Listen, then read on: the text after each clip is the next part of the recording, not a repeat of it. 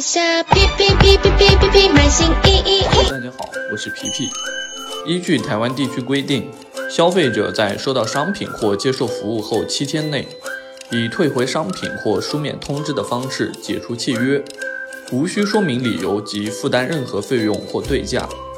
若卖家遇到买家退货商品有使用痕迹，或需酌情收费用才可还原商品的情形，卖家可与买家协商商品整新费用等必要支出。七天鉴赏期的算法是从收到商品的隔天开始算，且包含节假日。若鉴赏期最后一天是节假日，将顺延至下一个工作日。